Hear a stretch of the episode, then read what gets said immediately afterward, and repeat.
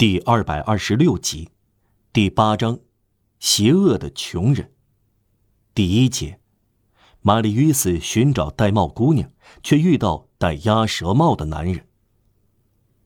夏天和秋天相继过去，冬天来临，白发先生还是少女都没有再踏入卢森堡公园。玛丽·约斯只有一个想法，就是再见到这张温柔可爱的面孔。他总在寻找。到处寻找，却一无所获。玛丽·约瑟不再是热情的幻想者，行动果断、热烈而坚定的人，对命运大胆的挑战者，头脑里构筑起一幅幅未来的图景，充满了计划、设想、豪情、思想和意志的年轻人。这是一条丧家犬，他陷入了凄凄惨惨的心境。完了。工作使他扫兴，散步使他疲倦，孤独使他烦闷。广阔的大自然以前充溢着各种体态、光辉、声音、建议、远景、视野、教诲，如今在他面前涤荡一空。他觉得一切都荡然无存。他始终在思索，因为他不能干别的事。但是他在思索中已不再陶醉，面对思索不断低声向他提出的建议，他暗暗的回答：“何必呢？”他百般责备自己：“为什么我要尾随他？只要看到他，我就够幸福的了。他注视我，难道这不是天大的好事吗？他的模样像爱我，难道这不是说明了一切吗？我想得到什么？”除此以外，什么也没有了。我真愚蠢，这是我的错。等等，他丝毫没有告诉库菲拉克这是他的本性，但库菲拉克猜了个八九不离十，这也是他的本性。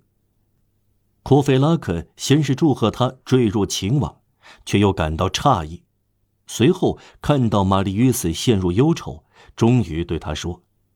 我看你简直是个蠢货！喂，到茅屋酒店来吧。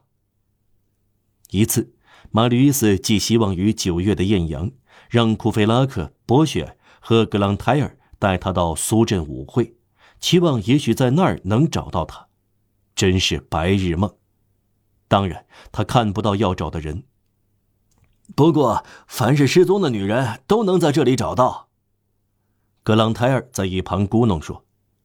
玛丽·约斯离开舞会上的朋友，独自步行回家，疲惫、焦躁不安，在夜色中眼睛茫然而忧伤。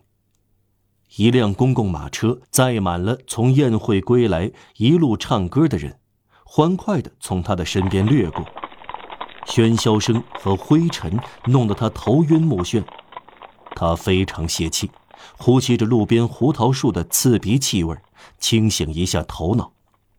他又重新越来越形影相吊的生活，迷惘、沮丧，完全沉浸在内心的苦恼中，在痛苦中执着，仿佛狼陷在陷阱中，怀着失恋的痛苦，到处寻找失去踪影的姑娘。另一次，他遇到一个人，产生奇特的印象。他在残老军人院大街临近的小巷中，与一个人交臂而过。这个人穿着像工人，戴一顶长边鸭舌帽，帽檐下露出几缕雪白的头发。玛丽·伊斯对白发的美有强烈的印象，注视着这个慢吞吞走路、好像陷入痛苦沉思的人。奇怪的是，他好像认出了白发先生。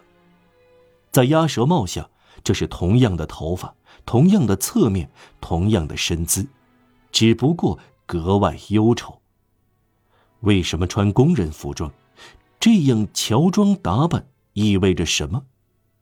玛丽·约斯十分惊讶，但他镇定下来。他第一个动作是开始尾随这个人。